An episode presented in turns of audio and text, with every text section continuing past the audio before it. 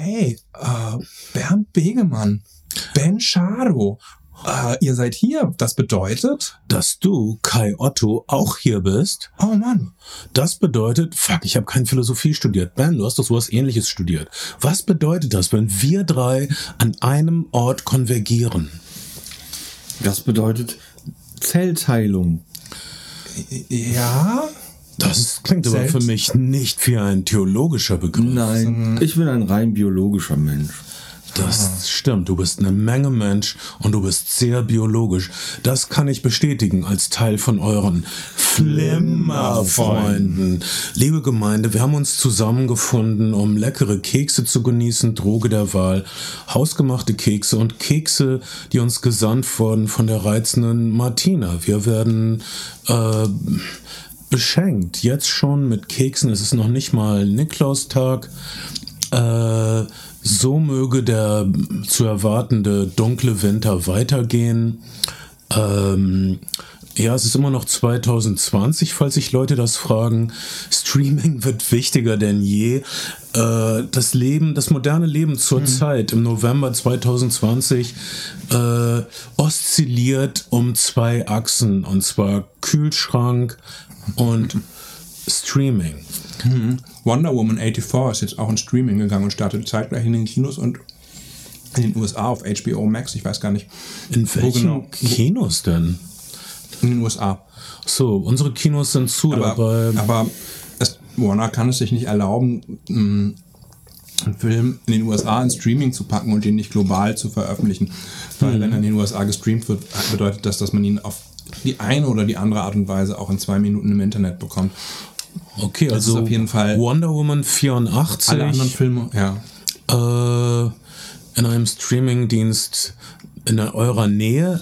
Ich habe allerdings mitgekriegt, Tele 5 zeigt an diesem Freitag die Entstehungsgeschichte von Wonder Woman.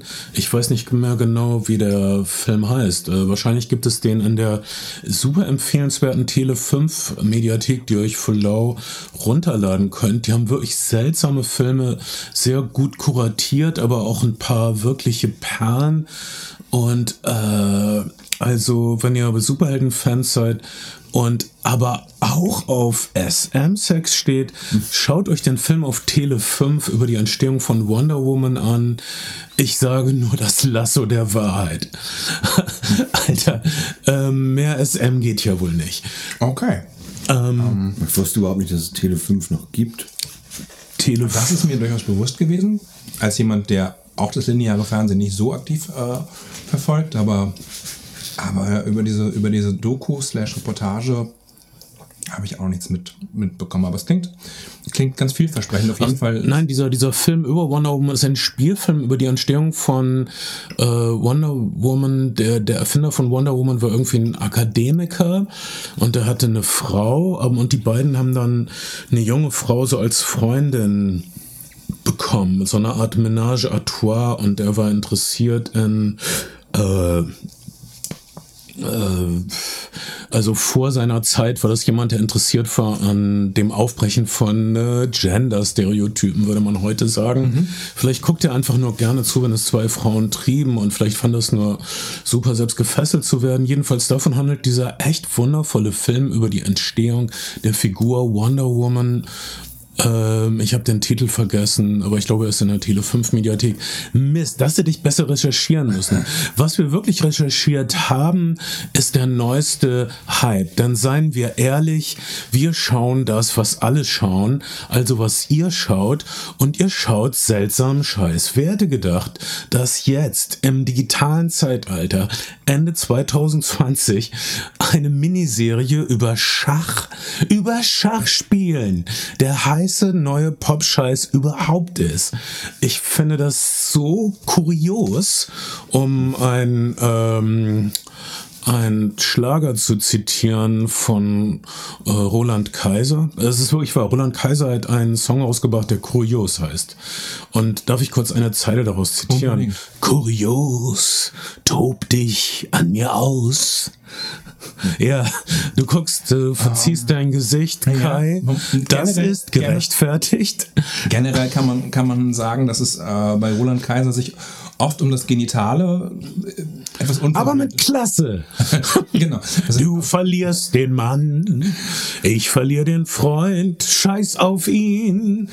Oh, Ich weiß nicht, ich zitiere aus dem Gedächtnis.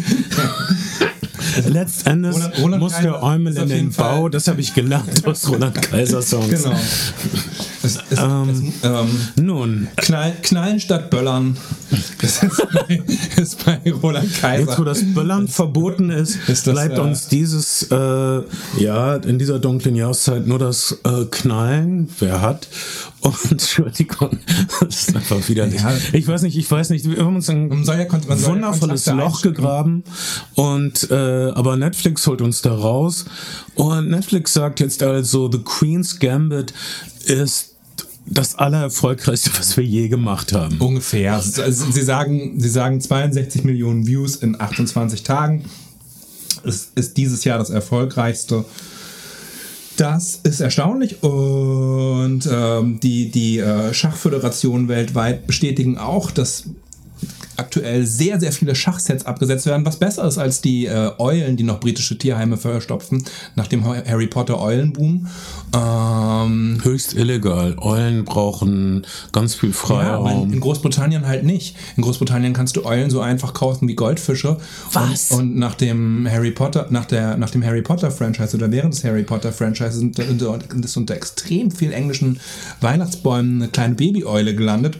Die ja ungefähr sowas wie drei Stunden lang total süß sind. Genau, und, und dann aber in der Pubertät auch total aggressiv werden. Die sind doch total niedlich. Jetzt haben wir auf, Kai. Und, äh, und bis heute verstopfen die halt, also bis, bis 2020 verstopfen die halt britische, britische Tierheime. Wieso kann man die nicht einfach frei fliegen lassen, weil die sterben würden? Kann sie nicht die, sind nicht, die, sind, die, sind, die sind nicht vernünftig Denn sozialisiert. Eulen brauchen ihre Eltern, um sie zu erziehen. Die sind nicht für euch zum Streicheln da. Das ist meine Meinung. Eucheln, Eulen müssen lernen, oder ich wollte jetzt so ein lustiges Wortspiel, so ein Eul, Eucheln müssen meucheln.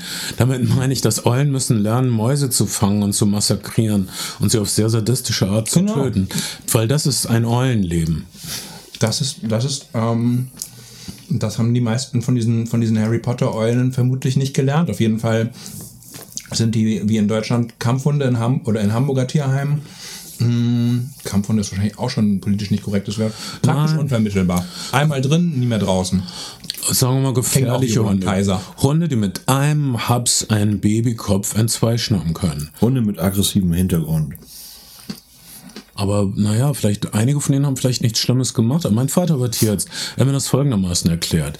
Er hat das nämlich ganz oft gehört, dass Hundebesitzer sagen, ja, das ist zwar eine dänische Riesendonge groß wie ein Pferd und einmal Haps, da wächst kein Gras mehr, aber sie hat noch nie was Schlimmes gemacht.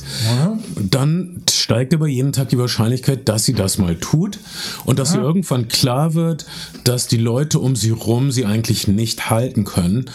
Und mein Vater hat mir das so erklärt, dass die das fast alle tun, weil auch Tiere haben mal einen schlechten Tag oder Zahnschmerzen und dann werden sie einfach sauer und schnappen nach allem und gut, wenn da kein Kleinkind in der Nähe Okay, ist. bevor, bevor wir jetzt Kritik kriegen von Haltern von dänischen und deutschen Doggen, das ist wirklich eine relativ friedliche Rasse. Es sind, die heißen nicht umsonst die sanften Riesen. Riesen. Es ist eine Rasse, die sehr früh einen Herztod stirbt, weil sie viel zu groß gezüchtet ist. Die Lebenserwartung von dänischen Doggen hat sich in den letzten 20 Jahren um ich glaube, 25 bis 30 Prozent ver, ver, vermindert, weil man sie immer größer gezüchtet hat. Aber es sind sehr friedliche Hunde. Danke. Ich Gott, glaube, ich glaube, dass die normale Lebensgeschichte einer dänischen Dogge so geht. Sie wachsen und wachsen und werden immer größer und dann auf einmal haben sie diese Erkenntnis, Moment, ich könnte all diese nervigen Blödmänner, die mich in der Leine halten, einfach totbeißen. Dann wäre ich der oh, Herzinfarkt. Ja, tatsächlich. Tatsächlich scheint äh, Diese Erkenntnis bringt sie um, will ich scheinen sagen. anders als die Knochen und der, das Exoskelett dieser, ich weiß auch nicht, ob das richtige Wort ist, der Hunde, ist wahrscheinlich das falsche Wort, ne? Ja. Aber, aber das, das, das äh, Hundeherz hat eine, ein, ein natürliches Größenmaximum und es reicht anscheinend irgendwann nicht mehr aus, um einen deutschen Doggenkörper zu versorgen, wenn er über eine gewisse Größe hinaus gezüchtet worden Ja, ist. ich glaube, der nächste heiße Scheiß auf Netflix wird eine historische Miniserie, die in den 40er Jahren spielt, wo ein kleines Mädchen eine Hundeshow gewinnt mit einem Dackel. Ich weiß nicht, ich rate nur blind. Ähm, jetzt haben wir allerdings äh, ein Mädchen mit einer tragischen Geschichte. Die, äh, dieser Erfolg von Queen's Gambit kam aus dem Nichts, basiert auf einem Roman aus, an, aus dem Anfang äh, der 80er. Walter Tavis 1983. Der äh, sehr viel historische Textur, lass uns das vorweg sagen, ist einer der am schönsten anzuschauenden Filme überhaupt. Die Ausstattung ist ähm, exquisit. Äh, wundervolle Innenräume, wundervolle Kostüme. Wir reden von Queen's Gambit oder, oder, oder von. Ja. Oder von meiner imaginären Hundeserie. Ich, ich, war, nur- ich war nur. Ich war, also Nein, nein, wir, wir, wir reden von äh, Ja, ja, Schach der Dame, oder wie ist der norddeutsche Queen's. Titel? Das, und das, das Verrückte ist, das ist alles Berlin.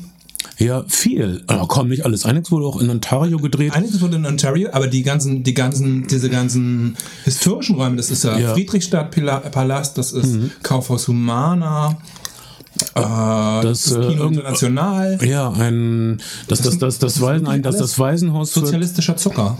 ein Waisenhaus wird gefeatured. Das ist eine äh, eine Klinik aus dem Umland. Ja, so ein, genau, so ein Übrigens Schwarz- auch die, diese berühmten Belitzer Heilstätten, Genau. wo wir schon mit Berliner Kino aus dem Umland, die wurden ja fantastisch gefeatured äh, in dem Film A Cure for Wellness, auch eines der verschwundenen Meisterwerke von 2019 oder 18 von denen äh, gibt es auch auf einem Streaming-Service eurer Wahl. Sehr gut von Gore Verbinski, dem Regisseur der Fluch der Karibik-Sachen. Also wenn ihr Berliner Umlandkliniken wirklich massiv haben wollt, schaut A Cure for Wellness.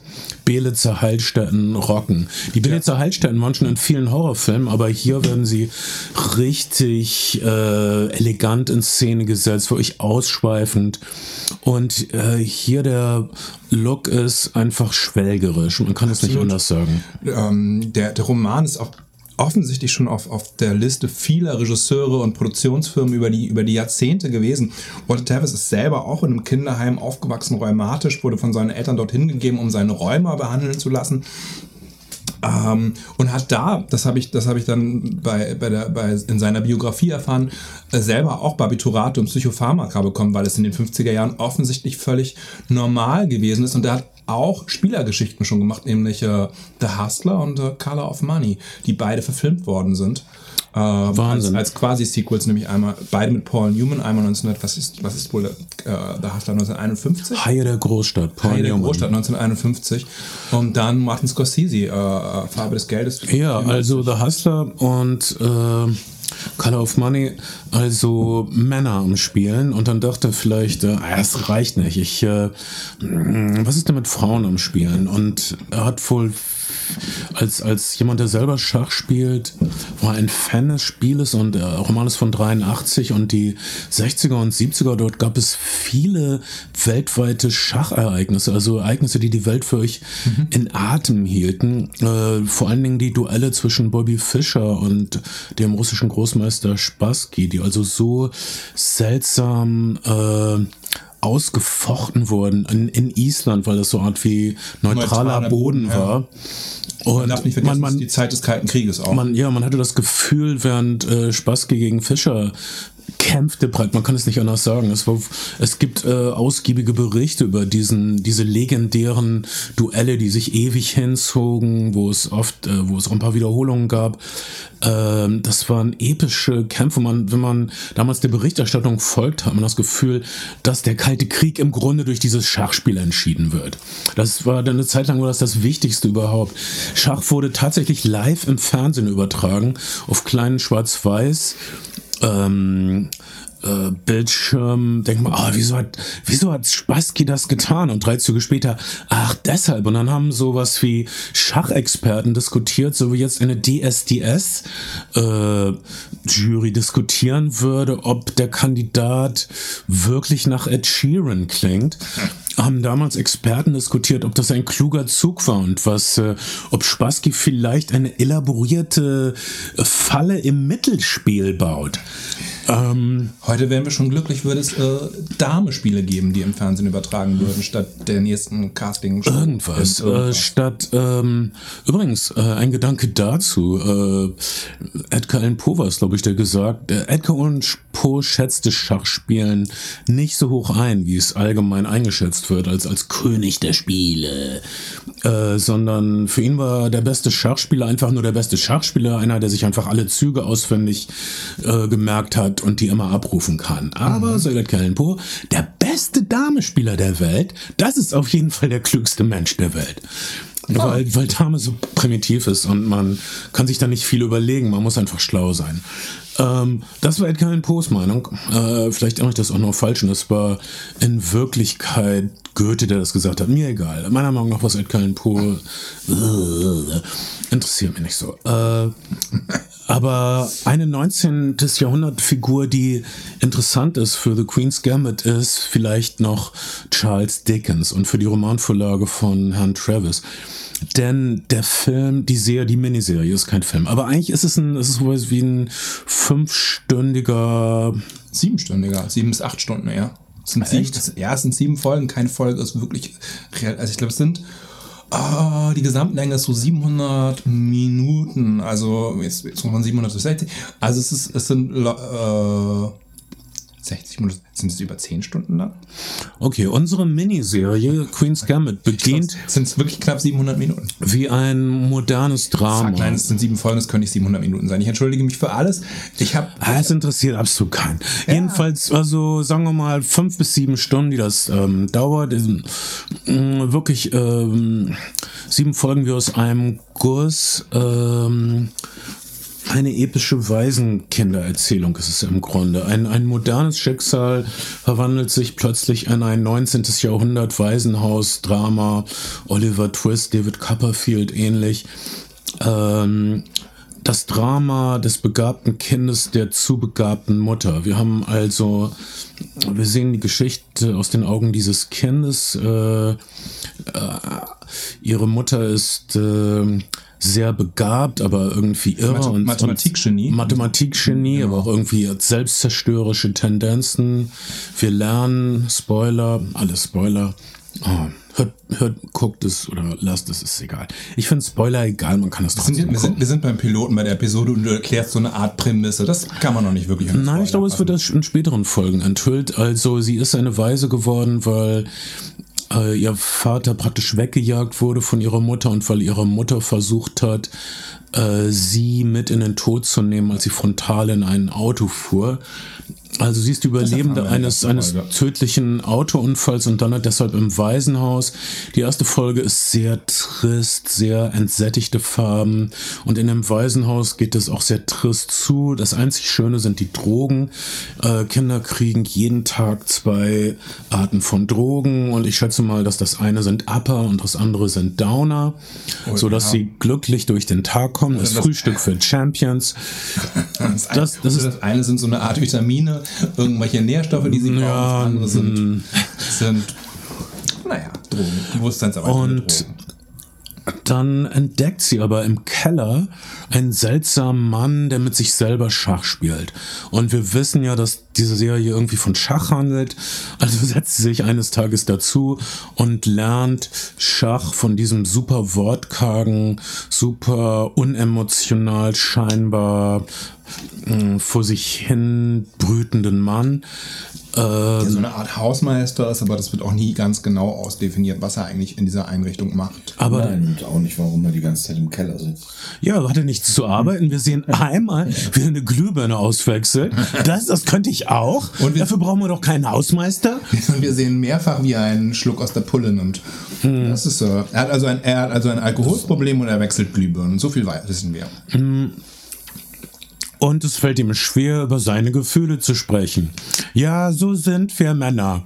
Ja, ich bin so unemotional. Oder, oh, ich brüte vor mich hin, aber ich kann nicht kommunizieren, worum es geht in mir. Hm. Oder so. So weit, so normal. Aber dieser Schachbrüter wird sowas wie ihr Obi-Wan, ihr Mr. Miyagi und er lehrt sie nicht nur die Grundsätze des Spieles, sondern auch ein paar Grundsätze von Kontenance und von Takt, aber nur ein paar. Wenn sie dann später rausgeht in die Welt, reicht es einfach nicht. Sie muss noch so unendlich viel lernen. Äh, Schach wird ihr Weg in die Welt werden, mhm. aber das weiß sie noch nicht. Ähm, sie, ist, sie ist so eine Art Wolfskind, naive Heldin auf eine Art und Weise, auch weil sie, weil sie, weil ihr die, die normalsten sozialen Konventionen offensichtlich Probleme, Probleme bereiten und ihr die erst erklärt werden müssen. Und auch die einfachsten Dinge des, des äh, Schachjargons und des Schachumgangs. Was, der, was die Serie ganz gut macht, ist, dass sie kommuniziert, dass da in ihr ein unglaublicher Aufruhr ist und, und eine unglaubliche Leere, eine, eine, eine, dass da eine Fassungslosigkeit ist, in ihr ist. Und dass ähm, dieses strukturierte Spiel, diese klaren Regeln, mhm. dieses begrenzte Brett, dass das für sie die einzig erträgliche Möglichkeit zu leben ist, scheinbar. Es gibt ja diese, gibt ja diese Untersuchung von, von, äh, von äh, Irakkrieg-Veteranen, die man Tetris hat spielen lassen und die danach besser posttraumatischen Stress bewältigen haben können, weil die Dinge halt eine Ordnung, weil die Dinge eine Ordnung bekommen haben und sie die Dinge quasi wegsortieren konnten. Und ähm, es sei dahingestellt, ob Schach bei ihr eine ähnliche Funktion hat, weil Schach auf eine Art und Weise natürlich auch der Enabler all ihrer anderen Süchte und Pro Probleme ist. Das Bemerkenswerte, was die, was die, was die Serie macht, sie nimmt also, ihre Karriere nimmt also den Lauf und hat die ganze Zeit so ein gewisses Feel-Good-Moment. Also es geht, es geht einem nie also es gibt so viel Trauma, so viel Schmerz, so viel Alkoholismus, so viel Drogen, so viel Tod, so viel Selbstmord. Aber die, die Serie verfällt sehr lange überhaupt nicht in, in, in so einen schlechte Laune-Absturz, sondern es wird immer mit 60er Jahre Pop-Songs und, und, und relativ ungebrochen fröhlicher Erzählhaltung konterkariert, möchte ich ja, das, meinen. Ja, äh, das kann man absurd finden, aber das ist dann auch irgendwie die Leistung der Filmemacher und nochmal, vor allen Dingen der Ausstatter und der, das Kostüm, der Kostümabteilung. Nach, die erste Strophe ist durchgängig trist und ein bisschen traurig und ich war kurz davor, das Handtuch zu schmeißen. Dann wird unsere Heldin aber adoptiert, was ich persönlich interessant finde, weil ich auch ein Adoptivkind bin. Und sie kommt äh, in eine Familie und dann ist auf einmal die Farbgebung ganz anders. Auf einmal mhm. haben wir helle Farben. Du kannst das bestimmt erklären, wie sie das gemacht haben mit den Filtern. Aber sie haben es auch gemacht, dass, dass sie einfach schöne, helle Sachen in, in, die Räume stellen. Das ist einfach eine Frage der, der Ausstattung und der Lichtsetzung, ja.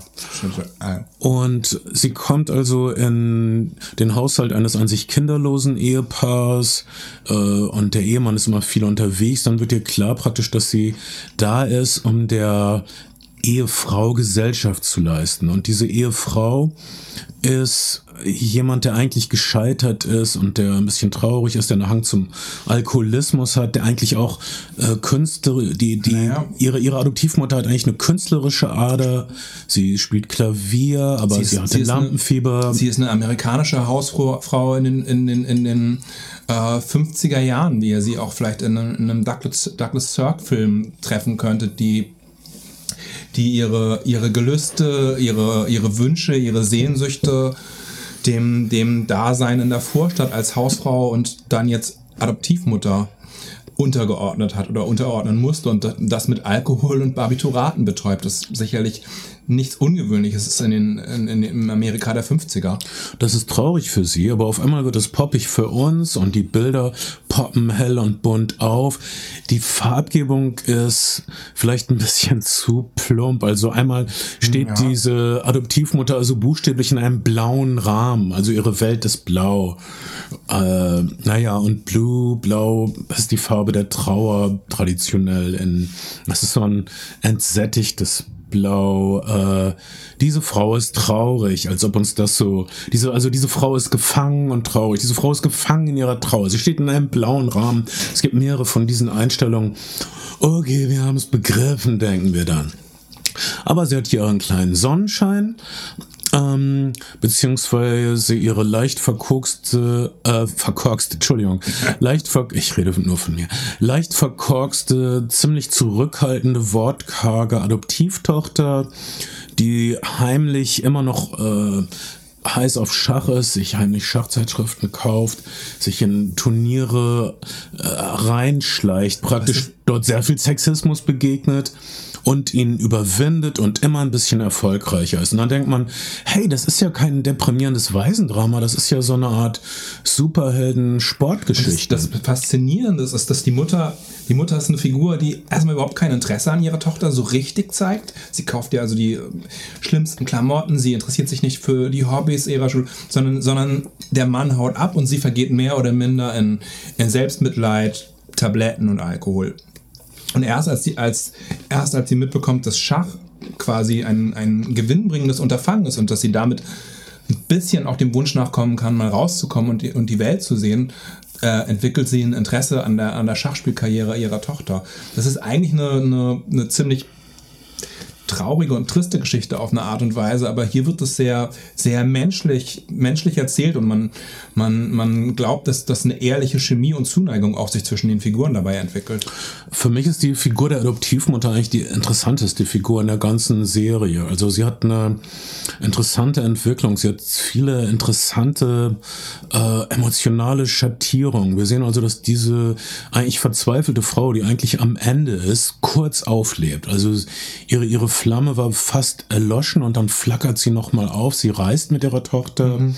Sie hat einen Liebhaber in Südamerika, was nicht sowas führt. Sie trinkt leckere Cocktails und sie macht neue Bekanntschaften und spielt sogar Klavier für Fremde wieder. Da, ja, und teilweise verbringt sie anscheinend auch ganze Turniere nur auf dem Hotelzimmer und säuft und guckt Fernsehen und das scheint dann auch irgendwie okay zu sein. Der Film, der Film äh, lässt das nicht besonders, besonders trist oder, oder dramatisch erscheinen, sondern, sondern in so einem fröhlichen 60s-Vibe. Äh, wir haben eine gute Zeit miteinander und alles ist recht easy going. Ja, in der Tat. Irgendwann nach zweieinhalb Folgen oder so war mir klar, Ach so, weil normalerweise denke ich, wenn ein Schachfilm kommt, okay, hier, hier wird jemand im Wahnsinn versinken. Schach ist, meisten, immer wenn Schach in Filmen vorkommt, dann geht es meistens um ein verrücktes Genie, was völlig zurückgezogen ist. Und ja, unsere Heldin ist ein bisschen verrückt und sie hat äh, manchmal unblinzelnde, starrende Käferaugen. Ähm, aber sie ist attraktiv und sie trägt schöne Sachen und sie gewinnt viele Freunde, ob sie nun Lust auf die hat oder nicht. Es fällt ihr alles ziemlich leicht, sich durch die Welt zu navigieren und sie kommt größtenteils gut klar. In der späteren Folge wird sie eine Krise haben, na schön, aber es geht nicht um Leben und Tod. Auf einmal wird uns klar, Moment, dies ist kein äh, super dramatisches Literaturdrama. Dies hier ist eine Young Adult Geschichte. Äh, äh, das hier ist, es wird gut ausgehen, auf jeden Fall. Unsere Heldin wird Freunde finden und triumphieren. Wie in allen Young Adult Geschichten. Ähm, da war ich gleichzeitig erleichtert und enttäuscht von der Chose. Der Film, der Film auf jeden Fall, oder die Serie, ähm, die Serie macht sehr früh deutlich, was die Ziellinie ist. Die Ziellinie sind die Russen. Es gilt darum, es gilt darum, in diesem systemischen Konflikt den, den, den Russen im Schach zu besiegen, denn die Russen haben Spieler, die von Kindheit an, von Tag 1 an nichts anderes machen, als die ganze Zeit Schach zu spielen. Es wird, es wird auch angedeutet, wir sehen so ein russisches junges Schachgenie, ein Schachkind kind praktisch. Mhm.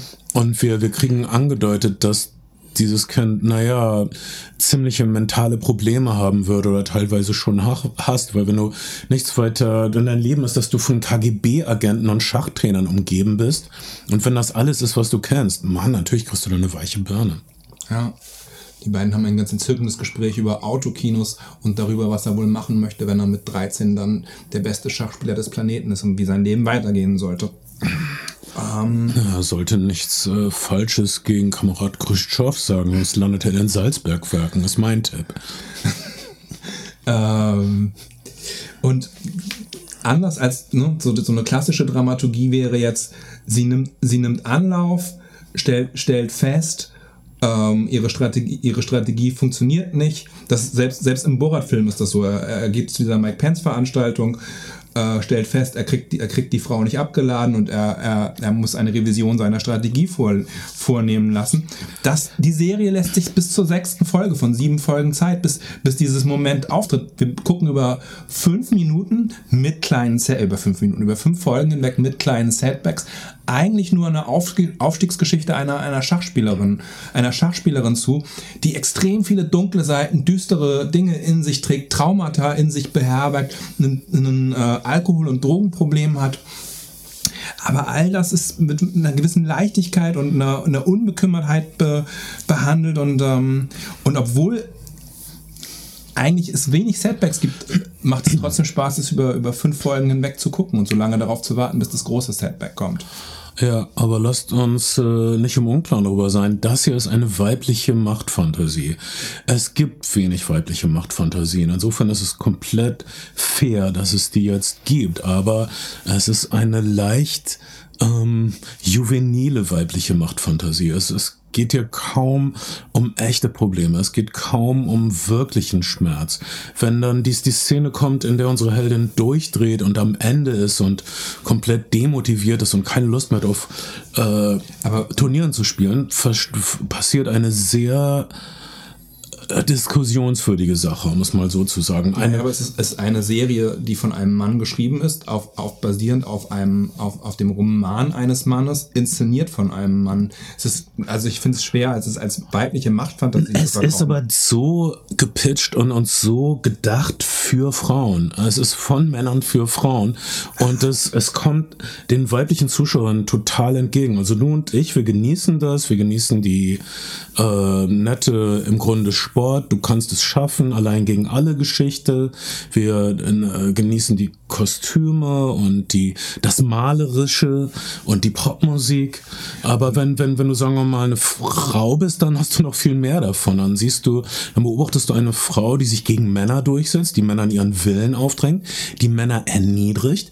Das ist so total befriedigend, das für eine Frau zu sehen. Genau wie es wahrscheinlich ja. für alle männlichen Zuschauer war, all diese männlichen Helden zu sehen, die Aber immer das ist doch nicht triumphiert haben. Das ist doch nicht genderspezifisch. Also das, das kann man ja auch über männliche Helden genauso sagen und sagen, sagen, das sind dann männliche, männliche Machtfantasien. Ich würde sagen, Machtfantasien funktionieren dann nach ähnlichen Mustern. Also ich würde das, ich würde, ich würde diese ja, Serie meinte ich, habe ich auch nicht abgestritten. Also äh, würde ich auch äh, unterschreiben. Ich, ich, ich würde nur sagen, das ist eines der wenigen Beispiele einer weiblichen Überlegenheitsfantasie. Mhm. Wir sehen also, dass diese junge Frau praktisch allen überlegen ist. Und im Grunde ah, hat sie es nach der ersten Folge eigentlich gar nicht mal so schwer, weil sie ein scheiß Schachgenie ist und das läuft alles super. Mhm. Und all diese dummen Sexisten, die sie von Turnieren ausschließen wollen, werden eines Besseren belehrt und müssen Staub äh, schlucken. Dazu wunderschöne Klamotten und man fährt in einer Corvette über die Highways und hört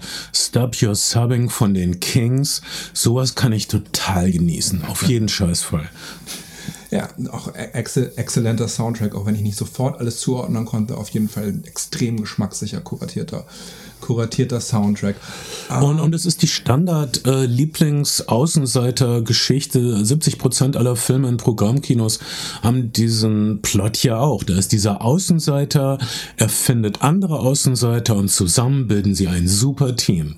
Und das genau das passiert hier auch als wichtiger Subplot. Ich wollte jetzt gerade auf den äh, problematischen, meiner Meinung nach, kritik, kritikwürdigen sogenannten All is Lost Moment okay. kommen. Also unsere Heldin ist psychisch am Ende und äh, sumpft vor sie hin und hat eine, weiß ich nicht, benimmt sich praktisch wie Keith Moon von The Who oder so, nur, nur noch trister. Also sie ist, sie hat keine Motivation mehr zu spielen oder zu leben oder sich zu waschen oder was weiß ich. Und dann äh, wird sie gerettet. Es wird absichtlich so äh, geneckt, der Zuschauer, mit den Erwartungen, dass jetzt einer ihrer Verehrer oder einer ihrer Flirts vorbeikommt, ihrer männlichen Flirts. Aber nein, es kommt ihre Freundin, Schrägstrich Rivalin, Schrägstrich Fastfeindin aus dem Waisenhaus. Äh, eine schwarze, starke Frau ist sie jetzt geworden und äh, und rettet sie praktisch. Und rettet sie nicht nur, sie leiht ihr Geld, obwohl sie eigentlich bestimmt nicht so viel Geld hat. Mhm. Und sie motiviert ihr, sie gibt ihr die super Trainer-Halbzeitansprache überhaupt. Pep Talk. Ähm, das ist eigentlich ein rassistisches Klischee, was man äh, Magical Negro nennt und was man hier also Magical Negress nennt. Also immer, wenn ein weißer Charakter irgendwie seinen Weg verloren hat und dann kommt äh, ein schwarzer Charakter und äh, erklärt ihm, was die wahren Werte des Lebens sind oder so. Du hast es in sowas wie Driving Miss Daisy oder Legende von Beggar Vance. Mhm. Äh, das ist ein, eigentlich darf man das nicht. Wobei die, wobei die Figur, wobei die Figur äh, zuletzt in, wie hieß der, The Green, dieser, der, der sehr, sehr beschissene, The Green Book, der, der sehr ja. beschissene Oscar-Gewinner. Ja, wobei die Figur ja auch vorher schon ein bisschen diese Rolle übernommen hat, des, des Coachings und dann immer gesagt hat, naja, aber ich werde halt, für mich trifft das, ich kann das halt nicht oder für mich trifft das halt nicht zu, weil ich Schwarze bin. Ich werde, ich werde nicht adoptiert werden, ich bin zu alt und ich bin vor allen Dingen schwarz. So, also, ähm, ja. Na, ich meine, das, das mag ja alles sein und so, aber ich dachte, dass diese, ähm, ich glaube. Okay, vielleicht ist das so im Roman. Ich habe den Roman nicht gelesen. Vielleicht muss man aus der Zeit heraus verstehen. Aber das dann, ähm, du hast ja einen Mensch, der unrettbar verloren ist, der sich unhaltbar fühlt. Aber dann, das ist dann so Kinomagie im Grunde, dass wir glauben wollen, dass eine magische Begegnung, ein Freund, der wirklich zu uns steht, aber dass das alles ändern kann. Und äh, vielleicht ist das dann Zufall, dass dieser Charakter jetzt ausgerechnet schwarz glaube, ist. Aber naja, es entspricht, glaube ich. Äh du meinst, da werden alt an, wird an andere kulturelle Stigmata angeknüpft oder werden damit bedient. Ist, ist vielleicht nicht ausgestochen, aber ich glaube, ich glaube in es, Serie es, es entspricht einer Sache, die eigentlich auf der kulturellen Shitlist ist im Augenblick. Und zwar aus gutem Grund äh, auf dieser Shitlist ist. Und äh, ich finde es problematisch. Aber da wir etabliert haben, dass das im Grunde ein, eine leichte Serie ist, die sich diese Dinge wie Verzweiflung, Drogenabhängigkeit, Geisteskrankheit eigentlich nur so wie bunte Bänder anheftet, mhm. die also nicht wirklich, äh, diese Show wird nicht wirklich zu Boden gezerrt von den mentalen Verstümmelungen der Heldin, sondern dass das dann praktisch nur also, ein, ein paar weitere Aromen in ihrem Menü. Ja, ich glaube, also ja, ja, es sind ein paar weitere Aromen. Ich glaube, die, die Show spielt nicht wie, wir haben bei Joker, hat man, haben wir, haben wir ja hm, vorgehalten, dass, oder dass psychische Erkrankung aus dem Baukasten heraus fabriziert wird und irgendwie prätentiös ausgestellt wird und dass es Quatsch ist. Aber ich würde sagen, würde sagen, die Show weiß schon, was sie, was sie mit der Psychologie ihrer Figur macht. Und die Rückblenden sind ja auch kurz und drastisch und geben Einblick darin, wie krass es gewesen sein mag. Aber, aber die Gewichtung ist halt eine geringe, die sie gibt. Also ich würde Bänder, Bänder anheften klingt so, als, als würde sie das so als, als Oberfläche verwenden. Aber, aber ich glaube, glaube, es hilft schon, die, die Figur zu konstruieren und die Figur zu verstehen. Also ich finde, dass die Hauptdarstellerin spielt das ziemlich starr. Also sie ist eigentlich so wie äh, eine jüngere elegantere Clint, Clint Eastwood im Grunde. Also sie geht praktisch fast immer noch mit einem Gesichtsausdruck durch die Gegend. Wir, wir können nicht wirklich in ihrem Gesicht ablesen, was sie denkt. Mein Lieblings-Sergio Leone-Zitat. Clint Eastwood hatte zwei Gesichtsausdrücke. Einen mit und einen ohne Hut. Ungefähr, so macht die das doch, oder? Also sie, sie ist irgendwie eine gute Darstellerin. Also sie hat schon ein paar Gesichtsausdrücke und sie und wenn ja. sie äh, äh, weiß ich nicht, in der Klemme steckt, dann hat sie so Augen wie, oh, ich stecke in der Klemme oder so. Also sie macht schon Sachen, so ist das nicht, aber äh, sie ist schon undurchdringlich generell und sie ist ein, äh, und deshalb ist sie auch eine überzeugende Schachspielerin, weil sie, man kann sich schon vorstellen, dass man äh, nicht wirklich ähm, an ihrem Gesichtsaus, an ihrem Minenspiel ablesen kann, was sie sich denkt bei ihren Zügen. Okay, sie begegnet also anderen Jungen, jungen, heißen, sexy Schachspielern, was doch ein seltsamer Satz ist. Mhm. und die, äh, äh, weiß ich nicht. Und, und, und sie generell findet sie einfach raus, dass sie immer die Beste ist, bis sie dann ihren äh, ihren Nemesis trifft, einen russischen Meisterspieler, den Großmeister Kargov, wenn ich den Namen richtig behalten habe. Kargov, Nemeski? Weiß ich auch nicht. Guck das nach. Und ähm, das wird dann der Höhepunkt des äh, Filmes, wird dann, dass, dass sie ein Weltmeisterschaftsfinale in Russland gegen ihn spielt. Was mich auch wieder. Spo Spoiler Alert übrigens, äh, wenn ihr jetzt. Äh, oder, also, jetzt spoilern wir vielleicht ein bisschen. sie gewinnt. Äh, ich wollte nur sagen, dass dieses, das große Finale in Russland erinnert mich an, an einen weiteren Clint Eastwood-Film, nämlich Firefox, wo ein russisches Flugzeug in Russland stiehlt. Also du, also habe ich jetzt blödsinnig, das ist Blödsinn, das war egal. Vassili Borgov.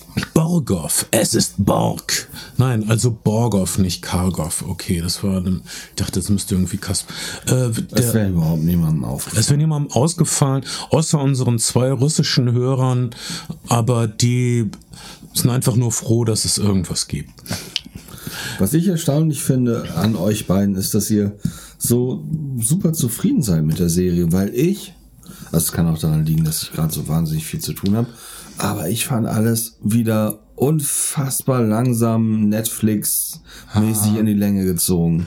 Da wollte ich gerade drauf kommen. Gut, Na dass du es erwähnst. Dann bin ich ja froh. Ich fange ich fang aber mit, mit den schönen Sachen. Okay. Dann, ich, Also- ich habe es ja schon gesagt. Du fandest es quälend langsam. Ja, wirklich. Ich habe, äh, also drei Folgen hätten mir gereicht. Ich glaube, die Geschichte hätte man gut in drei Folgen. Lustig, lustigerweise ist es lange, lange ein, äh, ein Spielfilmskript gewesen, schon kurz nach, kurz nach der Veröffentlichung des Romans und dann durch diverse Hände gegangen. Und äh, unter anderem Heath Ledger wollte das lange als sein Regiedebüt machen. Äh, Scott, Scott Frank hat dann gesagt, das ist kein Film, das ist eine Serie. Ja, aber es muss jetzt gleich so eine lange Serie sein. Also, guter Punkt. Auf der anderen Seite, ähm, es gibt nicht so viele dramatische Knaller hier in der Show. Wenn, ähm, ah, generell, lass uns doch mal kurz äh, abschweifen und drüber nachdenken über diese ganzen historischen Serien, die so populär sind. Äh, alle reden über den deutschen Hit Babylon Berlin, aber zum Beispiel in diese ganzen, zum Beispiel in diese spanischen Melodramen wie die Telefonistin oder Velvet oder dann eine Serie wie Grand Hotel oder diese Kaufhausserie äh, Paradies oder so. Ähm, wir wollen irgendwie man, man sehnt sich zurück in, in eine Zeit, wo Leute gut angezogen waren. ist mein, meine Deutung. Ich glaube, dass alle, alle also ich würde ich würd erstmal gerne sagen, dass ich, dass, äh, ich verstehen kann, wenn man glaubt, dass, diese, dass das hier zu lang gezogen ist. Das würde ich gerne noch anfügen, aber, aber das ist, dass ich das als so ein sehr angenehmes Driften empfunden habe, wie ich gesagt habe, diese, dieser, dieser, dieser, dieser Turning Point, dramaturgischer Punkt, wo sie sich nochmal neu ordnen muss, ist sehr spät nach hinten in der Serie geschoben. Bis dahin passiert nicht so viel. Finde ich aber, finde ich aber ganz gut. Aber ich glaube, dass, dass, dass historische Serien auch immer immer eine gute Möglichkeit sind, Leuten was über die, über die Gegenwart zu erzählen, über, über ihr aktuelles Dasein. Es ist eine, eine, eine unverbindliche, unverbindlichere Form. über den Wunsch der Gegenwart. Da muss man sagen, also die Regie, ich habe äh, auch viele Probleme gehabt, wie die Regie die wundervolle Ausstattung ausstellt. Das ist so oft so oberflächlich. Also das Beispiel ist immer, dass unsere Heldin betritt einen Saal oder eine luxuriös ausgestattete Hotellobby. Und dann gibt es immer so total stumpfsinnige Schwenks, wo auch sichergestellt wird, dass wir jedes Detail der Ausstattung mitbekommen. Das ist dann immer so, hier ist unsere Heldin, sie ist in einem exotischen Ort. Schaut, wie exotisch dieser Ort ist. Schaut, wie kostbar das hier alles ausgestattet ist. Schaut den Vorhang, da haben wir uns echt Mühe gegeben. Schaut die goldene Livree der Pagen. Das ist komplett ich finde- unemotionales. Und deshalb bist du eingeschlafen. Das ist unemotionales Ausstellkino im Grunde, obwohl es ja kein Kino ist, ich sondern finde, eine das Serie. Ist, ich, ich finde, das passt sehr gut zu diesem driftenden, gleitenden, äh, immersiven Weltding, was, was die Serie halt anbietet. Die Serie bietet halt keine, keine harte Dramaturgie an, sondern, sondern sowas was Driftendes und Gleitendes und, und da da, da wird man Ja, halt ich weiß, was du meinst. Aber da muss man doch ein bisschen, da muss man doch über ein bisschen mehr sagen aus Schau, wie schön es hier ist. Und das ist, das, das ist dann, das ist dann nicht wirklich eine Drama, dramatische Erzählung oder eine dramaturgisch intakte Erzählung, die nicht traurig ist, sondern das ist dann sowas eher wie, wie der Imagefilm eines Ferienresorts. Ja, Das ist so oft. Das ist- du hast dann, sie ist dann da, sie hat wieder ein schönes neues Kleid. Wo hat sie überhaupt gelernt, sich anzuziehen? Wer hat ihr das beigebracht? Weil sie hatte keinen, keine Freundin, come die sich gut anziehen konnte. Ihre Naja. Adoptivmutter ist eine Idiotin, was das Wo, wo, betrifft. also wo hat sie sich die, die, die, also sie, sie in Sacklein kleidet. Was, was, wann hat sie gelernt? Wann hat sie gelernt? Also das Filme, Filme und Serien mit Leerstellen arbeiten und dass wir nicht erklärt bekommen, wann sie, wann sie gelernt hat, sich die Zähne zu putzen oder die Schuhe zu schnüren. Sich anzuziehen Sorry. ist echt wichtig und sie ist So. immer die bestangezogenste Frau überhaupt. Ich möchte Das mindestens eine Andeutung nicht- haben, das- woher sie das hat. das ist nicht Weil sie, sie zieht sich anders an als die hochnäsigen Wann- Mädchen auf ihrer Highschool. Wann- also wann- die imitiert sie nicht. Wo, und, und sie kauft sich keine Modezeitschriften, Sie- sondern nur Schachzeitschriften. Wo hat sie ihren Fashion Sense her? Ich damals Ich bin da wo hat komplett James bei dir, Bernd. Ich finde das auch. Ich finde, es wird James so, so wenig erzählt die ganze Zeit. Das ist doch schade. Das ist schade. könnte so viel erzählen. Naja, und ja, es sieht überall toll aus. Und es macht Spaß, sich das anzugucken. Aber es wird einfach nichts erzählt. Nein, nichts. Naja, nicht, Aus, außer sie ist immer die Beste. Außer bei dem außer, Russen. außer an den Stellen, wo sie da muss sie verliert. mal aufpassen. Außer, außer an den Stellen. Sie wo verliert zwei, ein, zwei Mal, das ist ein Witz. Ja, es, wie gesagt, es gibt wirklich wenig Setbacks. Es ist eine sehr lange Aufstiegsgeschichte, was in den meisten Spielfilmen maximal das erste Drittel wäre. Oder ähm, wird ist in dieser Serie mh, fünf von sieben Folgen äh, aufgestellt. Das ist exorbitant lang, aber es, aber es ist eben ein, ein, ein, ein es gibt einem, mir hat es wirklich ein, ein gutes Gefühl gegeben und ganz im Ernst, wir sehen doch auch nicht, wir sehen, wenn James Bond seine neuen Gadgets bekommt, aber wir sehen auch nicht, wo James Bond seine neuen Anzüge shop, shoppt und warum, warum immer alles tipptopp sitzt. Aber in Casino Royale haben wir wenigstens erfahren, dass er sie mit Hass trägt. Das fand ich wichtig. Okay. Ich finde, ich finde, Er liebt seine Anzüge nicht. Für ihn sind seine Anzüge Panzer. Und, und seien wir ehrlich, das, was wir als 60er Jahre beko bekommen, ist eine, sehr, also Las Vegas in den 60ern ist wahrscheinlich auch eine sehr stilisierte Version der 60er, aber ist natürlich auch eine überspitzte und überstilisierte Version der 60er. Und das finde ich, das finde ich aber auch, das finde ich aber auch okay. Also, Also ich kann nur sagen, ich, halt ich, ich, ich habe kurz halt danach Eye-Candy. ein paar Hitchcock-Klassiker gesehen aus irgendeinem Grund. Und ich habe zum Beispiel einen Spellbound gesehen. Ja. Und äh, okay, weil er geremaked wenn also in, in äh, ich habe nur das Schwarz-Weiß-Original gesehen. Ja, also genau. dass wenn ähm, Ingrid Bergmann. Ah ja, genau. Wenn also Ingrid Bergmann so eine luxuriöse Hotellobby betritt, Ja. ist die Bewegung genau umgekehrt. Du siehst zuerst den Ort und, und die, die Einstellung ist noch viel kürzer. Also hier bei Queen's Gambit, du, Klar, bist, du hast also eine Minute lang Schwenk durch die Hotellobby und am Ende hörst du auf, Aber- auf, aber auf, auf einem unsignifikanten Detail auf. Jetzt ist wie Hitchcocks das macht. Seine Schwenks dauern nur 10 Sekunden höchstens. Wir haben, haben zuerst, oh, sie ist an diesem neuen Ort. Oh, da ist ja unsere Heldin. Dann kommt er ganz nah ran an Ingrid Bergmann. Sie hält irgendwie ein Paket an die Brust und hat Angst, es zu verlieren. Und ihr Gesicht sieht besorgt aus. Schon sind wir drin, schon sind wir in ihrer Psyche, schon sind wir bei unserer Heldin. Und äh, Hitchcock ist halt ein Queen's Gambit macht genau das Gegenteil. Also- wir werden dauernd von unserer Heldin disassoziiert. Na, wir, Oh, das musste ich langsam die aussprechen. Heldin, die Heldin tritt schon auch in den Vordergrund in den Einstellungen und wir, wir folgen schon auch der Heldin durch dieses, durch dieses Setting. Hitchcock ist halt ein unfassbar effizienter Erzähler, auch in seiner Auflösung, in der Wahl der, der Einstellung und alles, alles hat, alles ist der Funktion untergeordnet. Und man muss halt auch einfach sehen, dass Spellbound ein, ein 40er Jahre Hitchcock-Film ist, der, der natürlich in einem in da- damals kontemporären Setting spielt und das, das, äh, es wenig, wenig, wenig Grund gab, einen, einen, Zeitgeist auszustellen oder eine, eine Epoche auszustellen. Ich glaube, wir haben das- uns noch nie so gestritten wie jetzt. Ich weiß nicht, wie ich damit klarkommen soll. Ich finde, wir haben uns nicht gestritten, aber wir. Aber die, die, die Zuhörer sollen glauben, dass wir uns streiten. Ja, stimmt. Oh, schalten Sie auch nächste Woche wieder ein, wenn es heißt Kino kontrovers. Mit Ihren beliebten Streithähnen Kai, Ben und Bernd. Nein, aber soll mal so sagen, du bist ein paar Mal fast weggedöst oder richtig weggedöst, weggedöst. ja. Du bist richtig Weil du viel arbeitest. Du bist, ah ja. Und also es ist, wenn ihr physisch erschöpft seid, ist Queen's Gambit vielleicht nichts für euch.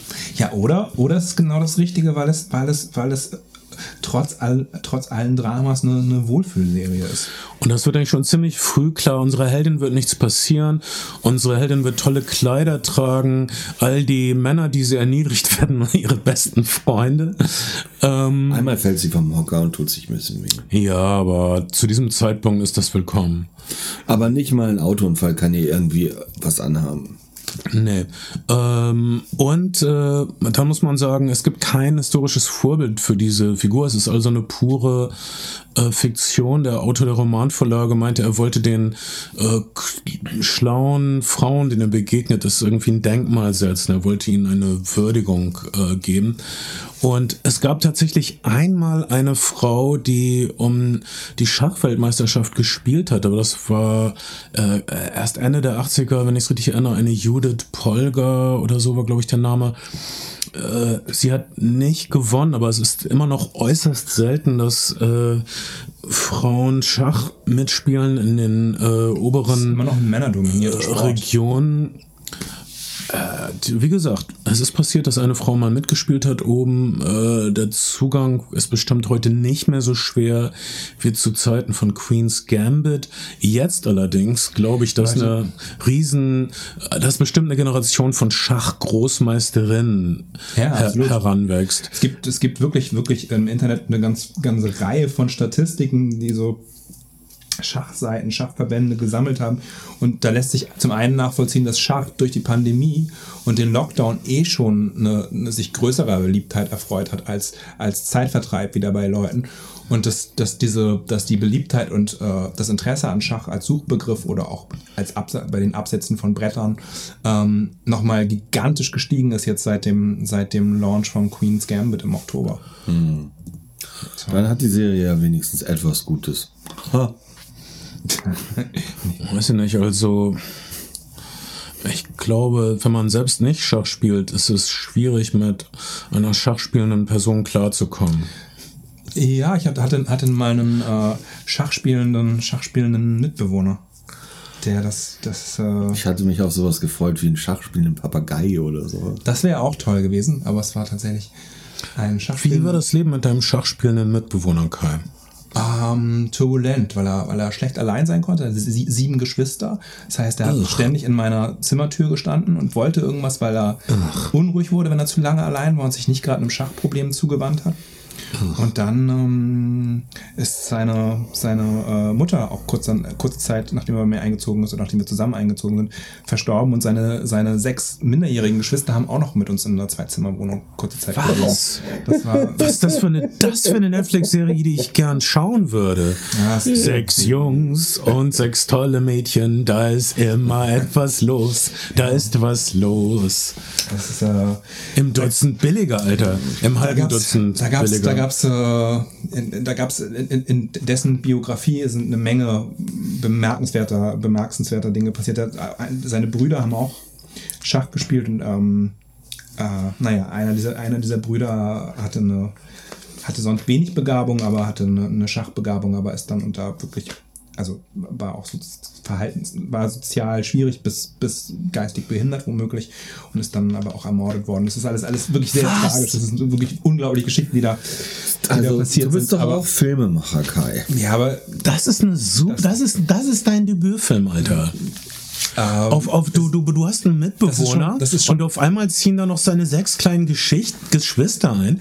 Das ist der Film. Vor allen Dingen, wenn du ihn zusammen mit Spaniern drehst. Das wird ein absoluter Welterfolg. Drehen zur Franco-Zeit in Spanien. drehen zu Frank. Mit ganz viel Leidenschaft und Fußstampfen. Ja, ich äh, fühle mich schon eher bescheiden, dass ich das hier im Podcast ausbreite. Ich glaube, es muss nicht in einem Film ausgebreitet werden. Das glauben Ben und ich aber für dich mit, Kai. Okay.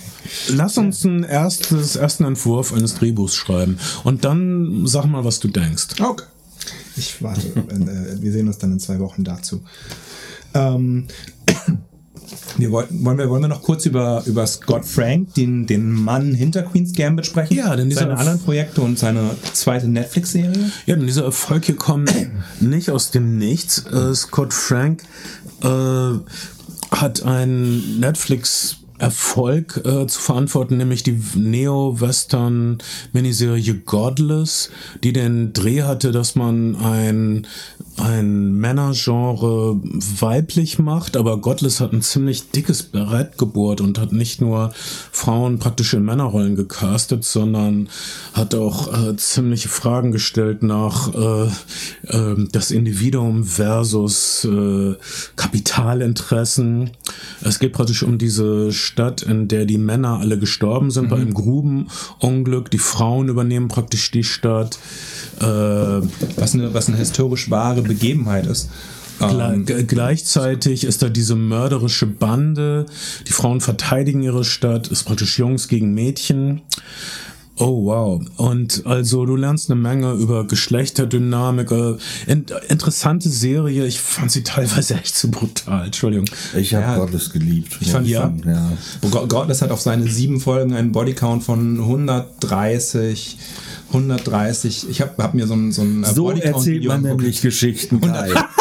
100, 130, 130 Toten oder 0,288 Toten pro Minute. Das habe ich, das habe Wow. ich bei YouTube gelernt. Es ist wirklich eine, eine ausgesprochen brutale Serie. Godless ist auch eines der Drehbücher gewesen. Also Godless ist ja das, was Scott Frank selber, selber entwickelt hat und lange als, äh, als, als, als Filmdrehbuch um sich getragen hat. Ganz kurz, Scott Frank ist äh, vor allen Dingen Drehbuchautor immer noch und gewesen in Hollywood und äh, hat unter anderem, das habe ich, hab ich dann auch über die IMDb gelernt, äh, das, das Drehbuch zusammen äh, von Malice geschrieben, den, den obskuren Film Noir, den du Ja. gesehen hast, mit Aaron Sorkin Sorkin. zusammen.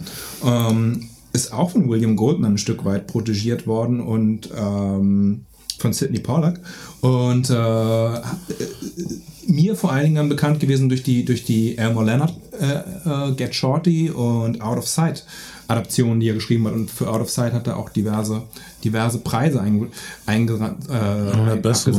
Das, deshalb hat äh, Steven Soderbergh, der Autoside-Regisseur, ihn ja auch praktisch protegiert bei Godless. Äh, da hat ja was mit das Produktion zu tun. Aber, genau. aber was mich jetzt vor allen Dingen interessiert, Bernd, Ben, Bernd, Bernd fragt Ben, wie soll man das auseinanderhalten? Okay, was hast du geliebt an Godless?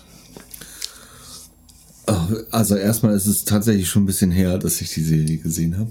Kann nicht länger als Bernd, vier Jahre her sein. Ja, als sie, als sie rauskam. Werden, werden, werden Dinge mit dem Abstand besser? Wirst du gnädiger mit der Zeit, mit, wenn Zeit vergeht? Nee, ich weiß noch, dass ich, also ich muss das mal kurz rekapitulieren, das habe ich leider verpasst, bevor wir uns getroffen haben. Ähm, ich, also erstmal hatte ich, glaube ich, sehr lange Zeit vorher kein Western gesehen und auch nichts aus dem Western-Genre und hatte mich deshalb drauf gefreut. Und ähm, ich finde tatsächlich diese, äh, diese, ähm, die, dieser Fokus auf, auf die ganzen, also die, die Prämisse, Frauen eine Westernstadt führen zu lassen ähm, und dabei die ganze Zeit siegen zu lassen äh, und mit guten Ideen quasi gegen, gegen die bösen Männer zu gewinnen, finde ich einfach finde ich eine sehr schöne Idee. Und äh, das hat mich sehr bei der Stange gehalten. Außerdem mochte ich tatsächlich den, äh, den romantischen Unterton in, in der kompletten Geschichte, der da war. Der war nämlich nie überzogen und es wurde nie überdramatisiert, aber die ganze Zeit ging's ging's doch ging's eigentlich immer um, um ähm, zwischenmenschlicher Liebe, aber nicht in, in, in Bezug auf Beziehungen, sondern auf äh, Menschen, die irgendwie miteinander verbunden waren und ähm, füreinander in die Bresche gesprungen sind, ohne, ähm, ohne eine Liebesbeziehung zu führen. Und das finde ich irgendwie auch ein gutes Thema. Und das hat, fand, fand ich schön in der Serie. Ja, also bei all dem Bodycount zutiefst humanistisch, die Serie. Und äh, hey, äh, wir dachten uns, äh, wir geben euch eine kleine Liste der zehn interessantesten Western. Das ist, das, ist, das, ist, das ist eine sehr persönliche Liste. Und wir dachten auch, wir machen nicht die, wir machen keine Rangfolge, sondern wir machen eine historische Reihenfolge. Das stimmt. Und es sind die, die, die zehn interessantesten Western mit, mit, mit Frauen in den Hauptrollen. Mit Frauenfiguren. Und äh, wir haben auch beim Aufschreiben schon festgestellt, dass wir eigentlich schon bei, bei viel mehr sind, aber wir wollten es irgendwie, damit es, damit es eine, eine, eine nicht Top 10, aber eine 10 ist, stehen lassen. Der erste, der erste Film ist äh, aus, dem, aus dem Western-Jahr 1939, Destry Rides Again, der große Bluff. Mit Marlene Dietrich. Eine Variation der klassischen Frauenrollen. Früher in den Frauenrollen, es gab eigentlich nur zwei Arten von Rollen für weiße Schauspielerinnen. Und zwar die mutige Siedlerfrau, die den Hausstand zusammenhält, oder die Bardame mit Herz, die dann dem Helden sowas sagt wie, es wäre vielleicht besser, wenn sie aus der Stadt verschwenden Fremder. Und aber Marlene Dietrich hier ist eine ziemlich selbstbewusste, laute Frau und auch sowas wie eine Unternehmerin und sie singt Lieder und sie prügelt sich im Schlamm. Es ist sauwitzig. Äh, man muss sagen, Death Tree Rides Again stammt aus dem Jahr 1939, was vielleicht das wichtigste Westernjahr der Filmgeschichte ist. Nicht nur, weil es auch Stagecoach oder Dodge City hervorgebracht hat, sondern weil es, weil es den, die, quasi die Wende gebracht hat im Umgang des, des der Studios mit dem Western-Genre. Mm, die 30er Jahre sind eigentlich geprägt von den Singing Cowboys, Western-Stars sind, äh, Western-Stars sind B-Film-Stars. Man kann das gut in diesem Coen-Brüder-Film mit George Clooney sehen, in dem er, oh, wie heißt denn der, äh, wo er entführt wird, dieser äh, Hail Caesar? Hail Caesar, da, da, da geht es ja um einen, einen B-Western-Darsteller, der, der in eine in eine A-Filmrolle in den 30er Jahren eingepflegt werden soll. Western ist also äh, ähm, kein, kein, kein großes, wichtiges Genre. Und ähm, 1939 ist es so, dass die ersten Bestrebungen laufen, die vertikale Integration zu beenden. Du hast schon mal über den Paramount Case, glaube ich, kurz gesprochen hier im Podcast, der später das Paramount-Urteil, der später gefallen und ist. Und wahrscheinlich, das ist insofern relevant und es wahrscheinlich wieder droht in allen möglichen Sparten. Mhm. Tatsächlich ist die, also, ist, wir haben dieselbe Situation praktisch, dass also die, die kleinen Läden dicht machen und dass die großen Ketten die kleinen Läden aufkaufen. Äh, das ist so mit den Kinos passiert genau. und das Monopol war eben, dass die Leute, die die Kinos besitzen, auch die auch selbst Filme produzieren. F Filme produzieren. Was total ungerecht Oder andersrum, ist. dass die Leute, dass die Leute, die die Filme produzieren, äh, die Filme vertreiben und die Kinos auch besitzen. Und ähm, das galt vor allen Dingen für die, für die Großstädte. Und es, ähm, auf dem Land gab es eben noch unabhängige Ver Verleiher und kleine Kinobetreiber die sich nicht in den, in den Jazz Age und Filmen und den Screwball-Komödien und den super smarten, urbanen, slicken City-Geschichten wiedergefunden haben, sondern, sondern Western wollten, We Geschichten wollten fürs einfache Volk in Anführungszeichen.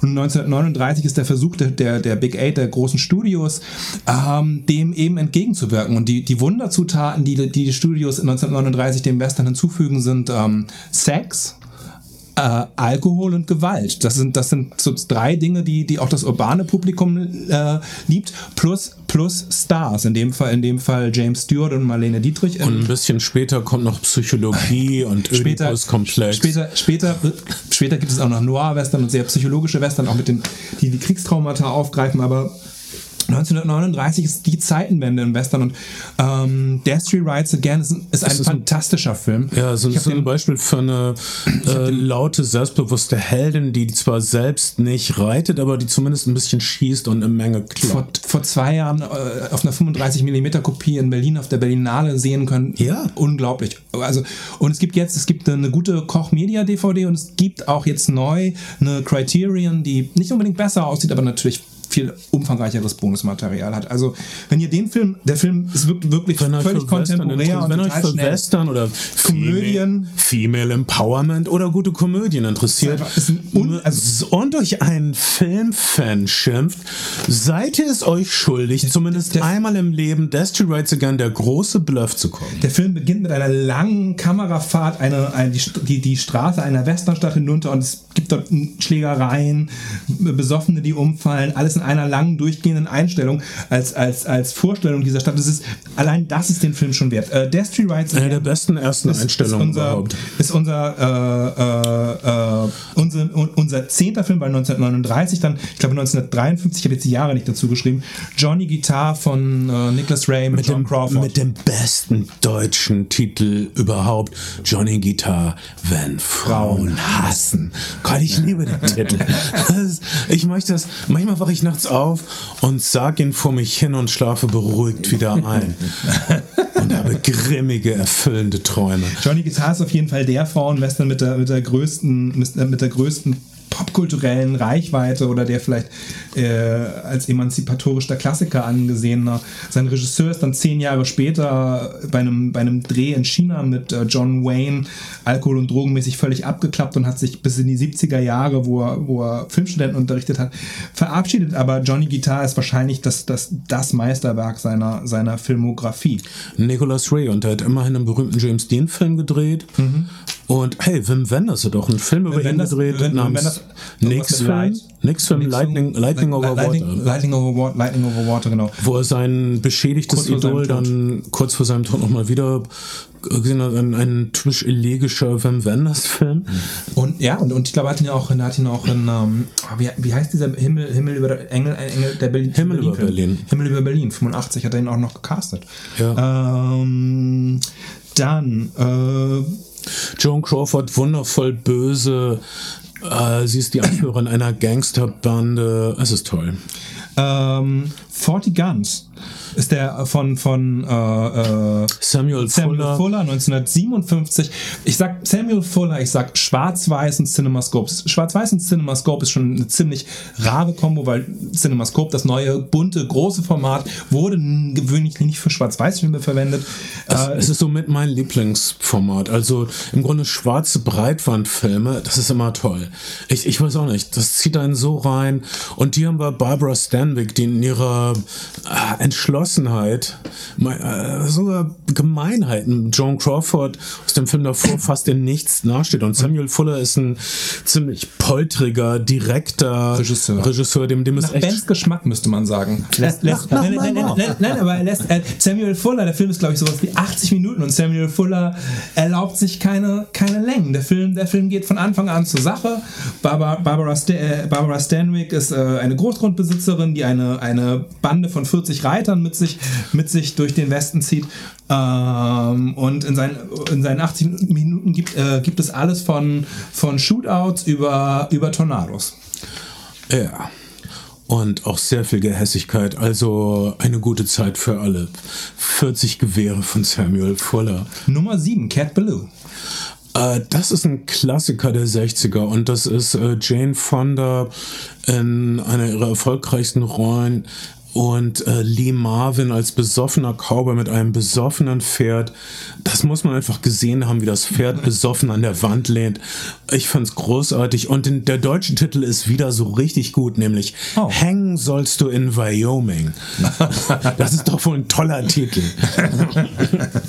Oder so, kann ich nicht in Alabama gehängt werden? Nein, in Wyoming sollst du gehängt werden. Das ist uns sehr wichtig. Ein wichtiges Detail. Das klingt wie so ein Streitgespräch zwischen Lucky Luke und den Daltons. Ähm, Viva Maria, Nummer 6, Louis Malle. Ja, ein interessanter Film, auch ein Nicht, eher ein Film, ein Film, der eigentlich in der mexikanischen Revolution angesiedelt, angesiedelt ist. Aber das ist Louis Malle ein bisschen Louis egal. ja. Louis Malle hat mehr so Comic-artige ähm, Ambitionen in diesem Film. Louis Malle kann also auch sehr äh, ernste, stille Filme drehen, wie Das Irrlicht oder so weiter, ein Film über Selbstmord. Mhm. Und aber er kann so völlig durchgeknallte, überdrehte Hochtempofilme drehen, wie Sasi in der Metro. Und äh, das hier ist sein, in den späten 60ern, das ist seine Außen, sein Comic-Blick auf Revolution. auf Revolution und die ganzen Revolutions-Spaghetti-Western, die zu der Zeit auch hochkommen. Es geht um diese beiden Frauen, die also die mexikanische Revolution äh, Die eine mit, kommt direkt aus der irischen Revolution. mit, mit Spaß und äh, Witz aufmischen und gewinnen und ganz Einen viel Zirkus beitreten. und Dynam Dynamit schmeißen und reich werden und ihre Liebhaber ablegen, wie es ihnen passt. Das, das ist sehr launig, aber kleine historische Anmerkung ist auch gefährlich. Das war zum Beispiel ein, äh, der Lieblingsfilm von Andreas Bader, zumindest eine Zeit lang. Ja, aber- und das, das war ein sehr beliebter Film in der Bader-Main-Aufgang. Man kann sagen, dass diese Art von Revolution, man, man sprengt einfach mal so locker alles in die Luft und es macht Spaß und man gewinnt. Diese simplizistische Comicbuchsicht einer Revolution hat unterm Strich Menschenleben gekostet. Ich wollte das nur kurz anmerken. Okay. Ähm, ja, aber das ist, aber, wenn man Populärkultur nicht verarbeiten kann, weil man narzisstisch gestört ist, wie es Andreas Bader offensichtlich war. Ja, aber wir wollen jetzt nicht Louis Mal oder Viva Maria, die, die, die, äh, die, Doch, die dort, dort in Stammheim hätte Louis Mal mit einsetzen müssen. Andreas Bader hat sich auch nach, hat sich auch nach der, nach der Sichtung von Spiel mir das Lied vom Tod, Serra una Volta il West, einen entsprechenden Mantel zugelegt. Also er war, Scheiß man Poser, möchte, man, und immer Porsche fahren. man, man, möchte, man möchte meinen, er war vielleicht genreaffin und ähm, der Film endet etwas surreal, aber, aber ist sehr, sehr kurzweilig und auch heute noch bunt anzusehen. Das war Nummer 6. Oh, Nummer 5, einer meiner absoluten Lieblingsfilme. Äh, Henny Calder hat auch einen guten deutschen Titel, heißt glaube ich sowas wie äh, in, sei, äh, in seinem Sattel reitet der Tod oder so oder oder in ihrem Sattel? In ihrem Sattel reitet der Tod oder das in einem Sattel ja. mit dem Tod? Gott, ich, in einem ich, Sattel ich, mit dem Tod? ich liebe diese ganzen Western-Titel mit, mit, Sattel und Tod und Blei. Der Tod tritt dienstags oder er bezahlte mit Blei. oder oh Gott diese Titel waren so gut. Was hast du denn heute außer die verquere Auslöschung des Phantomkommandos durch Hubert K. Winkels oder so? Das ist ja, doch scheiße. Hat auf jeden Fall in, in, in einem Sattel mit dem Tod ist der, ist der deutsche ja. ähm, Also da sind zwei Leute in einem Sattel, das kann ich mir ganz schlecht vorstellen. Also der, der Film auf jeden Fall äh, ist, ist aus ganz vielen Gründen interessant. Zum einen ist er, zum einen ist er von äh, Burt Kennedy inszeniert, äh, einem, einem, einem auch eher Western-Drehbuchautor. Wir haben mal über die Bud Böttiger-Filme, den sogenannten Renault-Cycle gesprochen, mhm. ganz, wichtige, äh, ganz wichtiger Korpus von, von Western-Filmen der 50er Jahre, äh, wegbereitend die alle von ihm und von Bud, äh, geschrieben worden und von Bud Böttiger inszeniert worden sind. Ähm, zum anderen ist er, ist er ein mäßig erfolgreicher Regisseur. Der ist also da hingegangen und hat mit Tigon, die das große eines der beiden großen Konkurrenzstudios von Hammer Films, dem britischen Horrorfilmstudio gewesen sind, äh, sich gesagt, wir machen einen Western zusammen. Und ähm, die erste Prämisse des Westerns war mehr so tit full of dollars. Also Tygon mhm. wollte gerne in Spanien, wo all diese Spaghetti-Western gedreht werden, äh, so eine Art sexy Western drehen mit englischem Geld und äh, Bud Böttiger als, Dreh, äh, als Regisseur. Dann äh, ist der, der Freund von, von Rachel Welch, der Hauptdarstellerin, gekommen und hat gesagt, Rachel Welch würde gerne einen Western drehen, dann musste der Sex etwas runtergefahren werden. Und es ist dann, es ist dann eine, ähm, eine, eine Rachegeschichte, die schon, schon sehr Exploitation ist. Also es beginnt damit, dass äh, Henny Call, das Ehemann ermordet wird von einer Bande Outlaws und sie dann vergewaltigt wird. Wir bekommen diese Vergewaltigung aus der, aus der Perspektive der, der Outlaws präsentiert, also mit einem gewissen Lustgewinn für den Zuschauer durchaus. Ähm, und sie läuft der sogenannte voyeuristische Blick, über den sich der katholische Filmdienst zu Recht empört hat oft. Aber der Film, sie läuft dann in diesem Poncho und sonst nix äh, eine Weile durch die Gegend und wird dann, wird dann von einem Mentor aufgepäppelt und beginnt so eine, beginnt ein Rachefeldzug. Das ist wahrscheinlich eine, äh, eine, eine Inspiration, wie so viele dieser Filme, für Quentin Tarantino und etwas wie Kill Bill gewesen, aber es ist vor allen Dingen ein exzellent, tight, gut erzählter Film in den, in den spanischen Western-Locations gedreht, die man aus allen Spaghetti-Western kennt, aber die hier nicht in Techniscope, also einfach nur in einem gecaschten Scope-Format erzählt werden, sondern in, in einem echten Cinema-Scope von dem, von dem John Huston Standard-Kameramann. Der Film ist fantastisch fotografiert, er ist dicht erzählt, er hat äh, äh Christopher Lee als Waffenschmied, er hat eine weibliche Band Badass-Heldin, die, die loszieht, Leute zu ermorden. Der Film ist wirklich einer meiner absoluten, absoluten Exploitation-Genre-Lieblingsfilme. Henny Calder in einem Sattel mit dem Tod. Es gibt eine deutsche Blu-ray, es gibt auch andere Blu-rays, aber ich, äh, genau, ich kenne die deutsche Kochmedia. Es gibt keine Entschuldigung für euch. Genau, schaut, schaut den Film, er ist wirklich sehr gut. Ähm, dann haben wir einen relativ großen Sprung. Äh, der nächste Film, den wir auf der Liste haben, wäre The Quick and the Dead von Sam Raimi. Aus den 90ern. Äh, und das ist unter anderem der Film, äh, der uns äh, Russell Crowe gebracht hat. Also, und zwar im Grunde ist das der Hauptdarstellerin zu verdanken, Sharon Stone. Sharon Stone, die Russell Crowe gegen allerlei Umstände durchgesetzt hat als weiblichen, als, äh, als, als, als männlichen Gegenpart. Sie ist also diese Revolverheldin und äh, Leonardo, der junge Leonardo DiCaprio, noch völlig unangefressen von seinen Oscar-Marathons. Es ist ja ein junger Milch, milchbärtiger Revolverheld.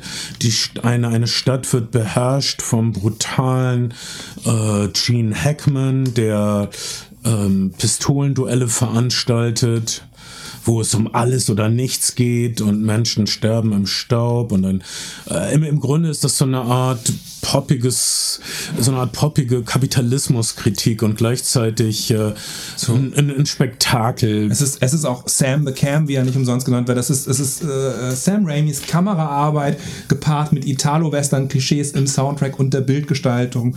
Ähm, solider 90er-Jahre-Western, möchte man meinen. Ja, und ganz viele Leute haben ja versucht, den Western zurückzubringen und der, der Western wird nie komplett weggehen, aber ich glaube, in den nächsten zehn Jahren werden wir keinen Western Nummer 1 Kassenhit bekommen.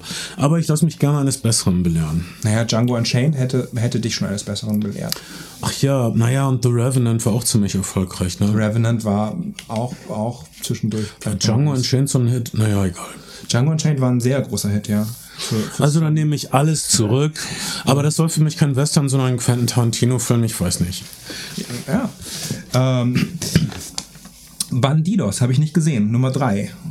Ähm, äh, Bandidos äh, ist ein äh, auch ein eigentlich ein antikapitalistischer Western. Da ist diese Bahnfirma, die will sich alles unter den Nagel reißen, aber unsere beiden Helden, äh, Selma Hayek und Penelope Cruz, haben da echt ein Problem mit.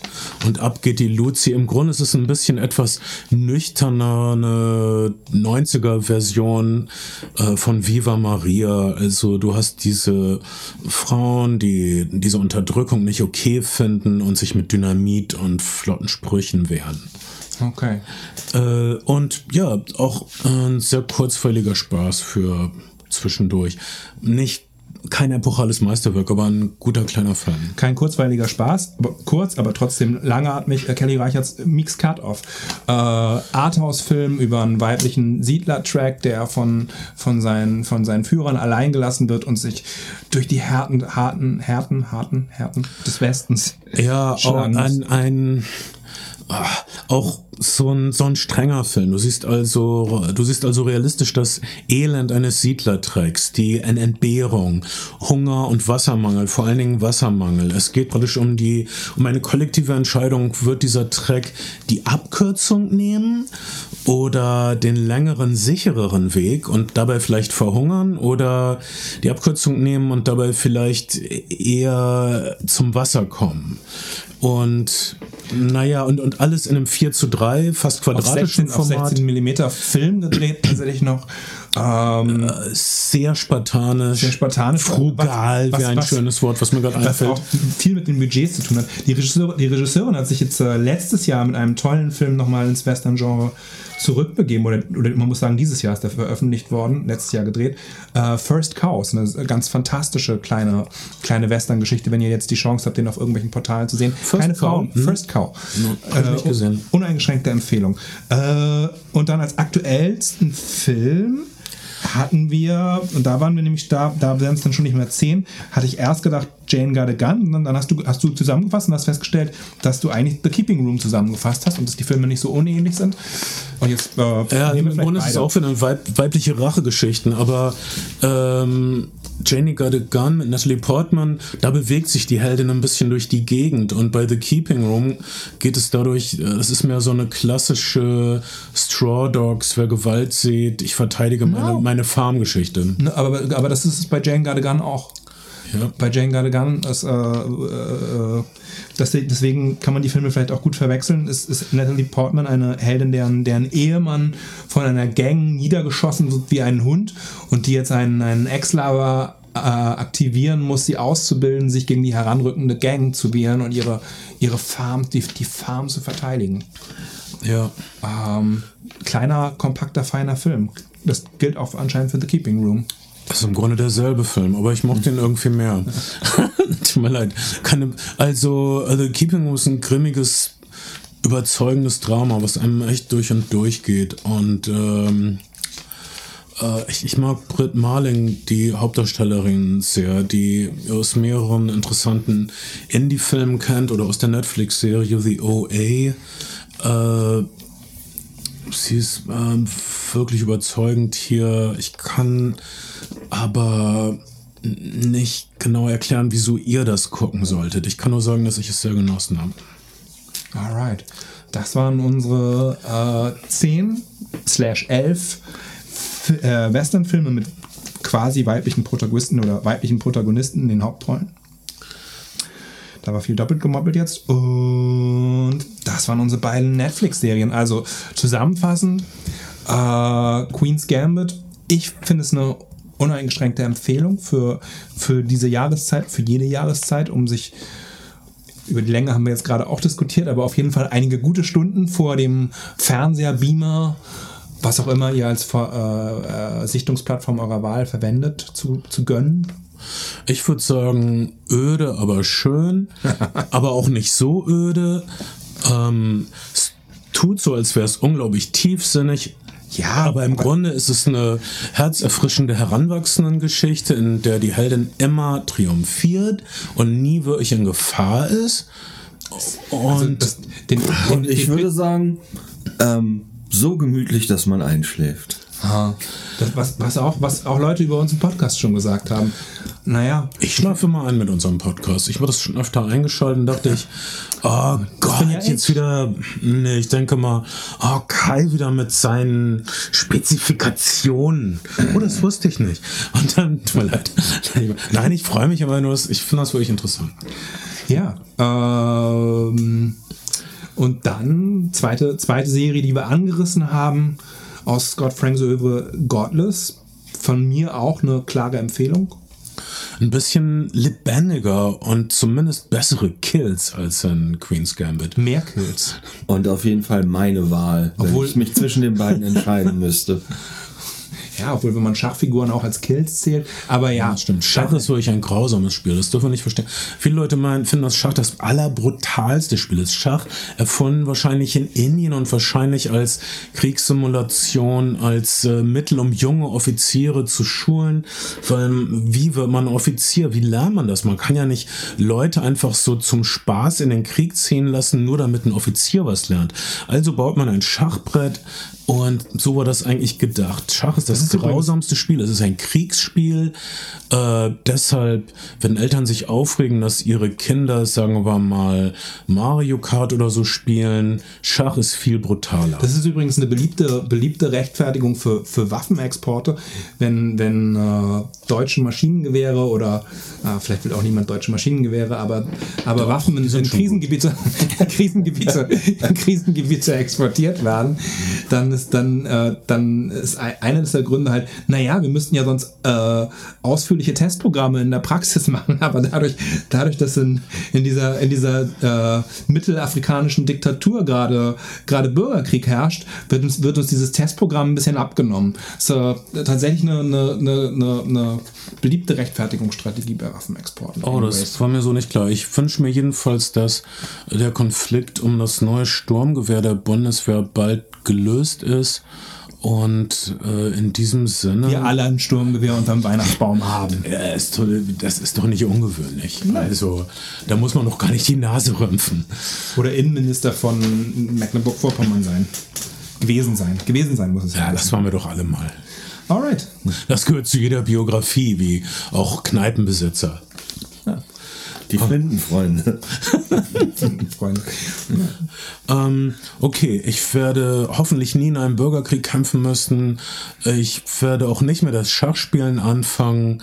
Und äh, aber es war wundervoll, mit euch diesen Nachmittag zu verbringen. Mein Name ist Bernd Begemann. Ich bin Kai Otto. Und ich